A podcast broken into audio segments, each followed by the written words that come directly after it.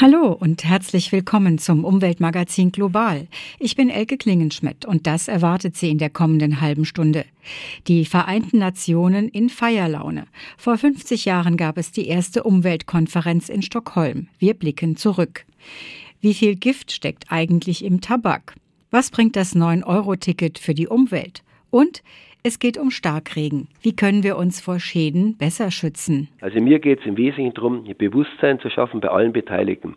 Beginnt bei den Verantwortlichen in den entsprechenden Regierungen, also Bund- und Länderregierungen, bei den Kommunen, die letztendlich das irgendwie machen müssen, aber auch letzt bei jedem einzelnen Bürger, der ein Grundstück hat. Und alle sind betroffen, alle sind beteiligt, aber nur wenn ich weiß, in welchen Gefahren lebe ich, weiß ich, wie ich mich schützen kann. Sagt Professor Wolfgang Günthert. Das ganze Gespräch mit ihm hören Sie gleich. Deutschland hat beim Schutz vor Schäden durch Überflutungen nach Unwettern immer noch große Defizite. Zu diesem Schluss kommt eine wissenschaftliche Studie, die gerade in München auf der Weltleitmesse für Umwelttechnologie IFAD vorgestellt worden ist. Bisher würden vor allem kleinere Kommunen die Gefahren durch Starkregenereignisse einfach ausblenden. Das ist eine der Aussagen der Studie. Mit einem der beiden Autoren habe ich vor dieser Sendung gesprochen, mit Wolfgang Günthert. Er ist Experte für Siedlungswasserwirtschaft und Vorsitzender des Deutschen Expertenrats für Umwelttechnologie und Infrastruktur. Global. Das Gespräch. Herr Günthert, vor einem Jahr waren wir total schockiert über die Überflutungskatastrophe an der Ahr. Wie kann es denn sein, dass viele Verantwortliche diese Gefahren heute immer noch ausblenden, dass sich Kommunen so wenig auf den Ernstfall vorbereiten? Ja, Frau Klingenschmidt, das frage ich mich manchmal auch weil eigentlich sind diese Gefahren schon seit langem bekannt. Angefangen davon, dass wir schon solche Starkregenereignisse deutschlandweit schon seit vielen, vielen Jahren haben. Denken Sie nur an Münster, denken Sie an Dortmund, denken Sie in Bayern, Simbach. Es gibt viele, viele Beispiele, wo wir schon vor Jahren solche Starkregenereignisse hatten. Und es, aus meiner Sicht ist immer noch viel zu wenig Konsequenzen daraus gezogen werden, dass sich wirklich alle Gemeinden darauf vorbereiten. Wie groß ist denn die Gefahr von Überflutungsschäden nach Starkregen bei uns in Deutschland? Sie haben eben schon ein paar Beispiele genannt. Gibt es denn Gebiete, die besonders gefährdet sind? kann man nicht so direkt sagen. Es gibt sicherlich gewisse Unterschiede. Zum Beispiel im, voralpinen Bereich oder im Mittelgebirgsbereich sind die Niederschläge grundsätzlich etwas höher wie in anderen Regionen. Aber dennoch, äh, wenn man so Karten anschaut, in meiner Studie, meiner ersten Studie von 2016, 2018 habe ich schon Auswertungen gemacht und da sehen Sie, dass es überall in Deutschland Starkregenereignisse gibt mit entsprechenden Schäden. Also man kann nicht sagen, dass irgendein Gebiet ausgeklammert ist. Und das ist genau das Fatale, dass viele meinen, ja, bei mir ist nichts, bei mir war noch nie was, ich muss nichts machen. Und das ist eben das Gefährliche, weil viele erwischt dann eben genau viel schlimmer, weil sie nicht vorbereitet sind.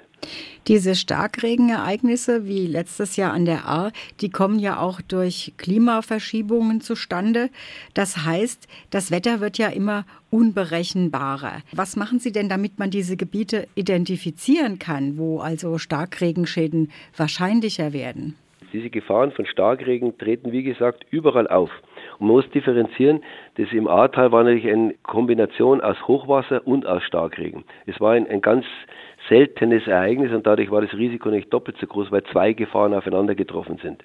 Wenn man jetzt rein bloß das Starkregenereignis betrachtet, ist ein Ereignis, was überall passieren kann. Und das ist, wie Sie schon angesprochen haben, eine Folge des Klimawandels. Wir haben höhere Temperaturen. Höhere Temperaturen heißt höhere Verdunstungsraten. Und dadurch entstehen natürlich intensivere Niederschläge. Und die sind sehr kleinräumig. Wir haben zum Teil so Hitze-Hotspots.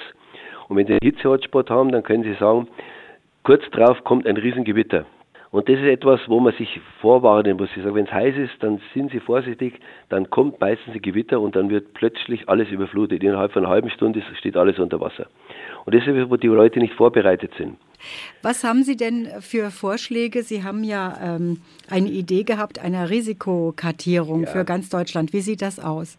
Also die Risikokartierung soll nicht für ganz Deutschland sein, sondern sollte für die besiedelten Gebiete sein. Das ist ganz wichtig. Wobei die besiedelten Gebiete durchaus auch gefährdet sind. Es, man muss immer sagen, es gibt vier Gefahren. Die eine Gefahr ist einmal die, ganz einfach über den Niederschlag, der auf die Oberfläche kommt. Und wenn ich eben 50, 60, 80, 100 Millimeter habe in ein paar Stunden, dann sind es 50 oder 100 Liter pro Quadratmeter. Da kann sich jeder ausrechnen, was auf seine Fläche an Wasser anfällt. Und das ist die erste Gefahr mal. Die zweite Gefahr ist die, wenn es in Außengebieten regnet, gerade in Hanglagen, dann kommt natürlich aus den Hanglagen das Wasser runter, nimmt landwirtschaftlichen Flächen, Boden, Erdmaterial mit und verschmutzt noch dazu das Wasser sehr stark. Und das ist die nächste große Gefahr. Wenn ich Schlamm und Wasser habe, habe ich einen doppelten Schaden. Die dritte Gefahr ist die natürlich, wie es im Ahrtal ist, auch über Gewässer natürlich. Plötzlich werden die Gewässer, so kleine Bäche, Gräben, werden plötzlich zu reißenden Flüssen. Und die vierte Gefahr ist etwas, was eigentlich regelmäßig eintritt bei extremeren Ereignissen, dass die Kanalisation eingestaut wird, überstaut wird.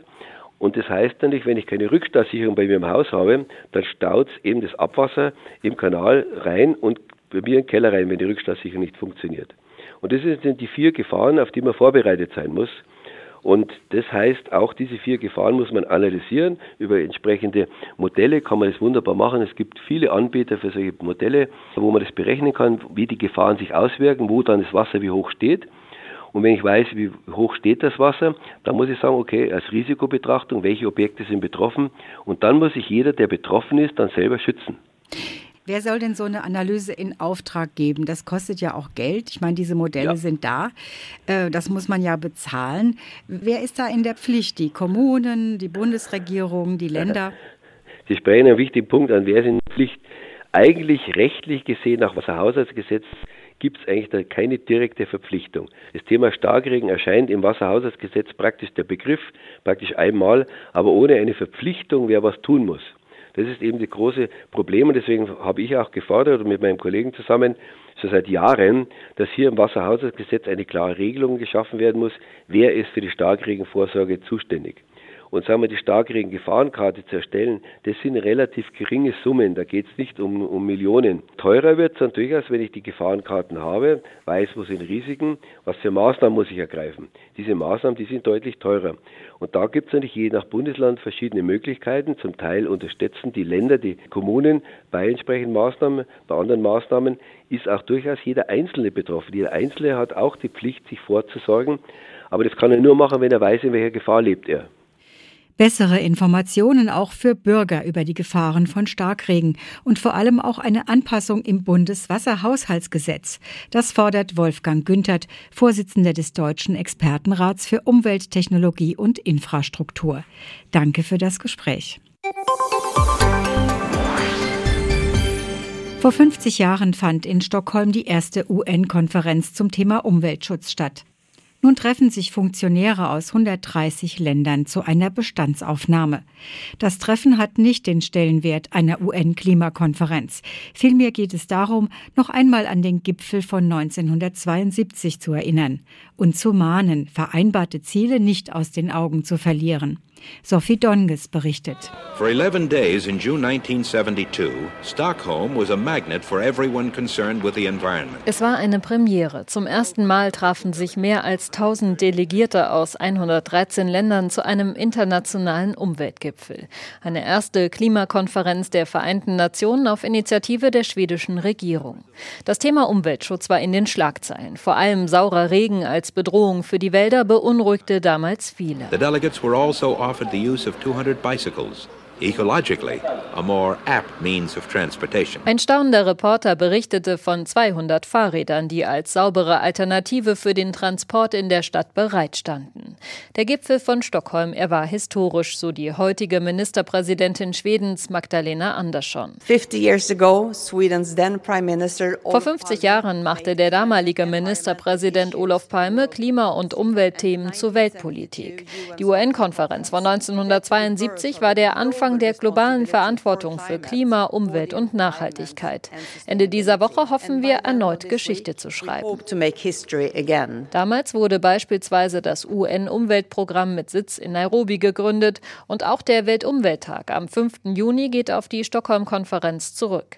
1972 war auch Anders Wiegmann bei der Konferenz dabei. Der heute 77-Jährige war lange Abgeordneter im EU-Parlament sowie Mitglied des Club of Rome, eine Vereinigung, die sich für eine nachhaltige Zukunft einsetzt. Bei der Konferenz 1972, an die wir uns jetzt erinnern, veröffentlichte der Club of Rome eine erste umfassende Analyse, wohin die Reise geht.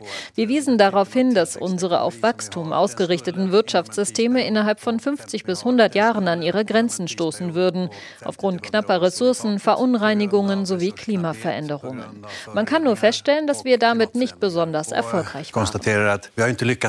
Wigman wird auch dieses Mal, 50 Jahre danach, bei der Stockholm-Konferenz dabei sein und ist wenig optimistisch. Es sieht aus, als würde diese Konferenz ohne nennenswerte Ergebnisse stattfinden. In meinen Augen ist sie einfach schlecht vorbereitet.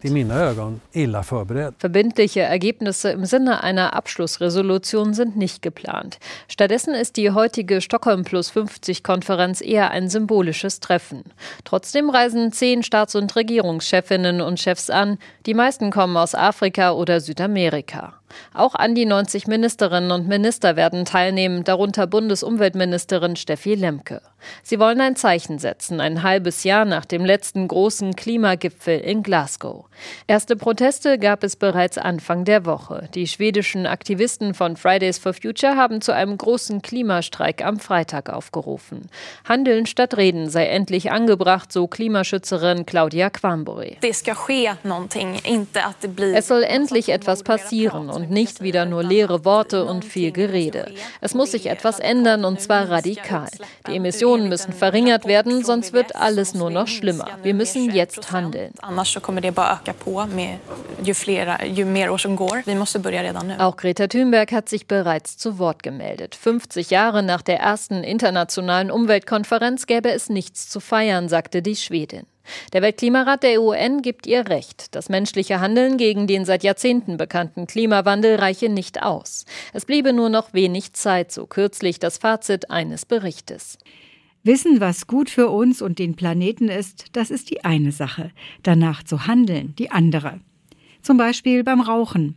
Die Weltgesundheitsorganisation WHO hat diese Woche in Genf einen Bericht vorgestellt, der es schwarz auf weiß belegt. Tabak ist tatsächlich Gift für den Planeten. Rauchen schadet nicht nur der Gesundheit, sondern auch der Umwelt. Katrin Hondel berichtet. Die Botschaft der WHO zum Weltnichtrauchertag passt auf eine Zigarettenschachtel. Tabak schadet nicht nur der Gesundheit, sondern auch der Umwelt. Gift für unseren Planeten, so heißt der neue Bericht der Weltgesundheitsorganisation. Die WHO schätzt, 600 Millionen Bäume, 200.000 Hektar Land und 22 Milliarden Tonnen Wasser gehen jedes Jahr auf das Konto der Tabakindustrie. Zudem setzen Konsum und Produktion von Tabak jährlich etwa 84 Millionen Tonnen CO2 frei. Nichts sei grün an der Tabakindustrie und trotzdem werde diese jährlich weltweit mit 500 Milliarden Dollar subventioniert, sagt Rüdiger Krech, Direktor für Gesundheitsförderung bei der WHO. Und die indirekten Kosten seien noch viel höher. Da ist ja noch ein, Rattenschwanz dran. Also nicht nur, dass man das subventioniert, sondern letztendlich führt das zu 5,5 Billionen an Schäden, die Tabak eben hat äh, durch Krankenkosten, äh, Fehlzeiten und so weiter. Also äh, das muss man mal zusammenrechnen. Das ist alles Steuergeld, die jeder Bundesbürger damit bezahlt.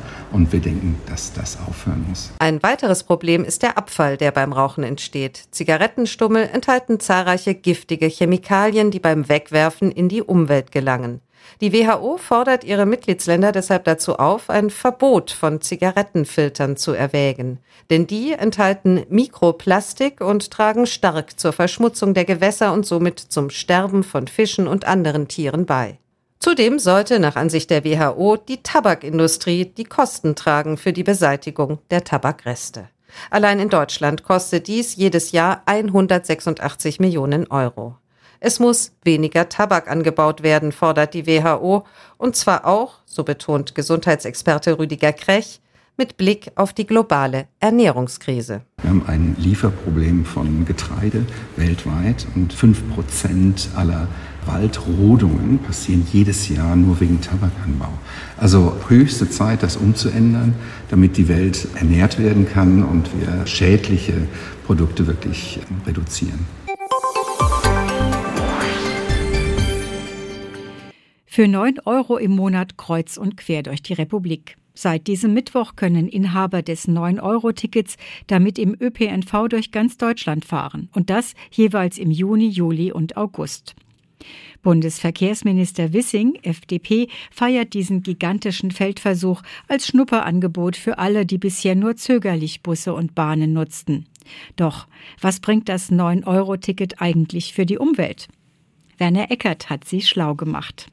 Fünf Millionen Tonnen CO2 könnten eingespart werden, wenn wirklich alle Autopendler für diese drei Monate auf die öffentlichen umsteigen. Das ist die Analyse des UBA, des Umweltbundesamtes. So etwa sechs bis sieben Prozent des gesamten deutschen Treibhausgasausstoßes ist das immerhin. Aber das ist wohl eher unrealistisch, denn das Ticket wird wohl nur dann als Ersatz fürs Auto genutzt werden, wenn der öffentliche Nahverkehr in der Region schon gut ist, sagt Jürgen Gies vom Deutschen Institut für Urbanistik. Was soll ein Fernpendler am Hunsrück mit dem Ticket, wenn die nächste Bushaltestelle kilometerweit weg ist und nur zweimal am Tag angefahren wird? Umgekehrt, wenn der Radpendler in der Stadt auf öffentliche umsteigt, bringt das der Umwelt eben gar nichts und überlastet nur die Systeme. Homeoffice ist die beste Lösung, sagt das Uber.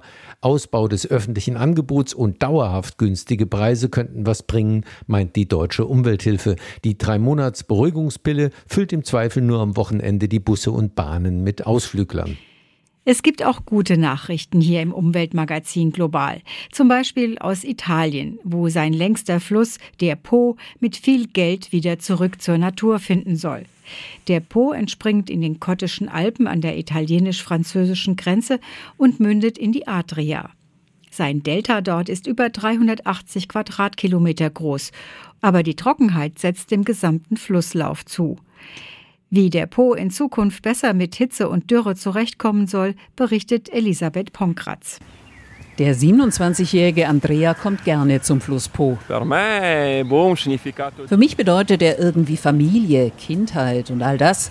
Meine Eltern haben mich hergebracht, als ich klein war. Und es ist immer eine Freude, herzukommen. Andrea genießt seinen Feierabend im Park San Colombano in der Provinz Mantua in der Lombardei. Hier wachsen viele einheimische Pflanzen und Bäume, erzählt der ehemalige Stadtrat der verantwortlichen Gemeinde Suzara, Giulio Davoglio.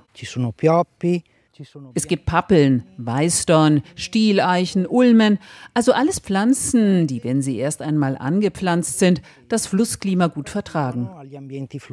Seit 2004 wurden die Flächen, die an den Po-Grenzen aufgeforstet. Fast eine halbe Million Bäume wurden neu gepflanzt. Früher sah es hier ganz anders aus. Dieses Gebiet wurde nur für industrielle Zwecke genutzt. Man baute Pappeln an für die Papierherstellung. Solch ein industrieller Anbau dauert acht Jahre, ist geometrisch und die Natur verschwindet. Die Wurzeln sind ein Problem und es werden viele Gifte verwendet, weil die Bäume gesund bleiben müssen, also ohne Insekten. Heute gleicht die Wanderung inmitten der verschiedenen Bäume, Büsche und Kräuter einem wahren Naturerlebnis. Doch es geht nicht nur um Erholung oder um Schönheit. Über die Jahrzehnte ist der längste Fluss Italiens an vielen Stellen begradigt und kanalisiert worden, mit verheerenden Folgen, so Davoglio. Die Seitenarme, also die Nebenarme des Flusses, sind versandet. Diese sind aber extrem wichtig für die Lebensräume des Flusses, denn hier pflanzen sich Vögel und Fische fort. Durch die Begradigung ist die Geschwindigkeit des Flusses gestiegen. Momentan trifft die Flut aus dem Piemont in zwei Tagen ein Früher brauchte das vier, fünf, sechs Tage. Das Wasser wird nicht mehr gespeichert. Stattdessen kommt es zu plötzlichen und katastrophalen Überschwemmungen. Dem will Italien entgegenwirken mit Geldern des Europäischen Wiederaufbaufonds. 357 Millionen Euro sind dafür vorgesehen. Mit anderen Verbänden und Behörden hat die Umweltschutzorganisation WWF einen Plan ausgearbeitet, was alles gemacht werden muss – so Andrea Acapito Ludovici von WWF. Es ist ein Projekt, das versuchen soll, das Ökosystem des Flusses wiederherzustellen, damit es so natürlich wie möglich auf die Folgen des Klimawandels reagieren kann. Das bedeutet etwa, den Flussgürtel wiederherzustellen, der eine Art Schwamm ist. Denn wenn es viel regnet, saugt er das Wasser auf. Dadurch wird zum einen das Grundwasser aufgefüllt, zum anderen wird das Wasser dann in trockenen Zeiten wieder freigelassen. Die Extreme des Wetters werden somit abgemildert.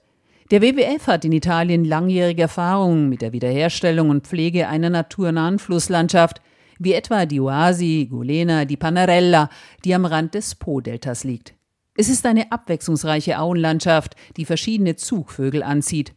Doch auch hier ist das größte Problem sichtbar. Der Po trocknet aus, erzählt der ehrenamtliche WWF-Mitarbeiter Roberto Gusson. Dieses Jahr hat es praktisch nie geregnet. Wir hatten zwar ein paar Niederschläge, sowohl Regen als auch Schnee, aber so wenig, dass einige einen Vergleich mit den 70er Jahren gezogen haben. Der Wasserpegel ist so niedrig, dass das natürlich auch Folgen für das Ufer hat. Die Vegetation verändert sich.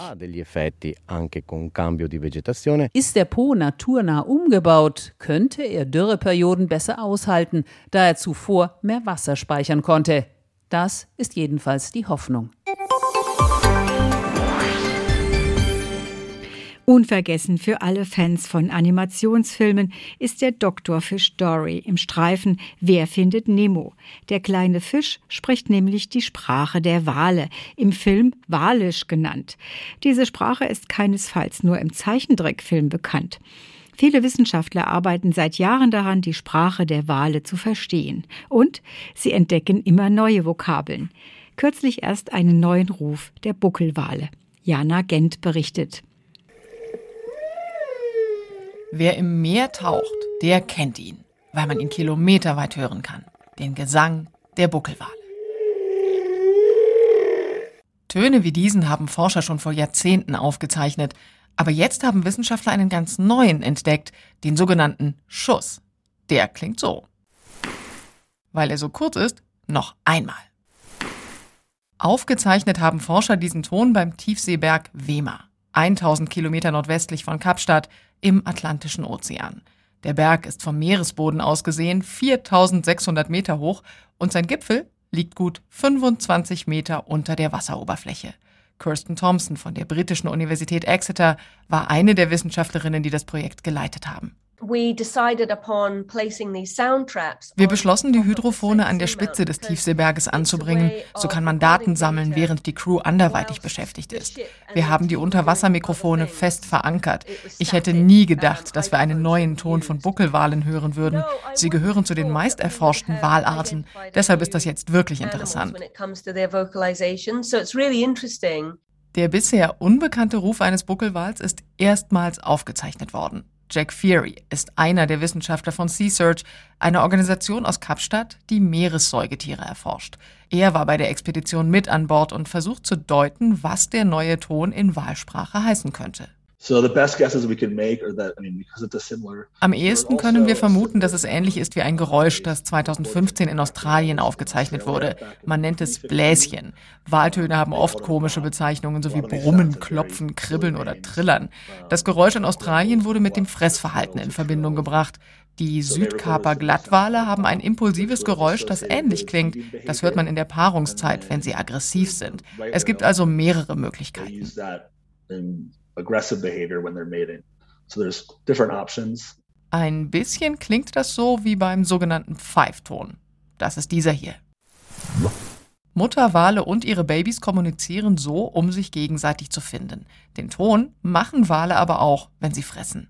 Die Wissenschaftlerinnen und Wissenschaftler sind sich einig, dass noch viel mehr Forschung auf hoher See nötig ist, weil es auch abgesehen von den Walen noch viele Rätsel zu lösen gibt. Wale scheinen auf ihrem langen Weg ein ausgeklügeltes System zu haben. Nicht nur was ihre Orientierung oder ihre Rastplätze angeht, sondern auch ihre Kommunikation. Buckelwale können eben mehr als nur singen. Und mit diesem Ausflug unter die Meeresoberfläche endet diese Ausgabe der Umweltsendung Global. Danke fürs Zuhören, sagt Elke Klingenschmidt. Und bleiben Sie optimistisch.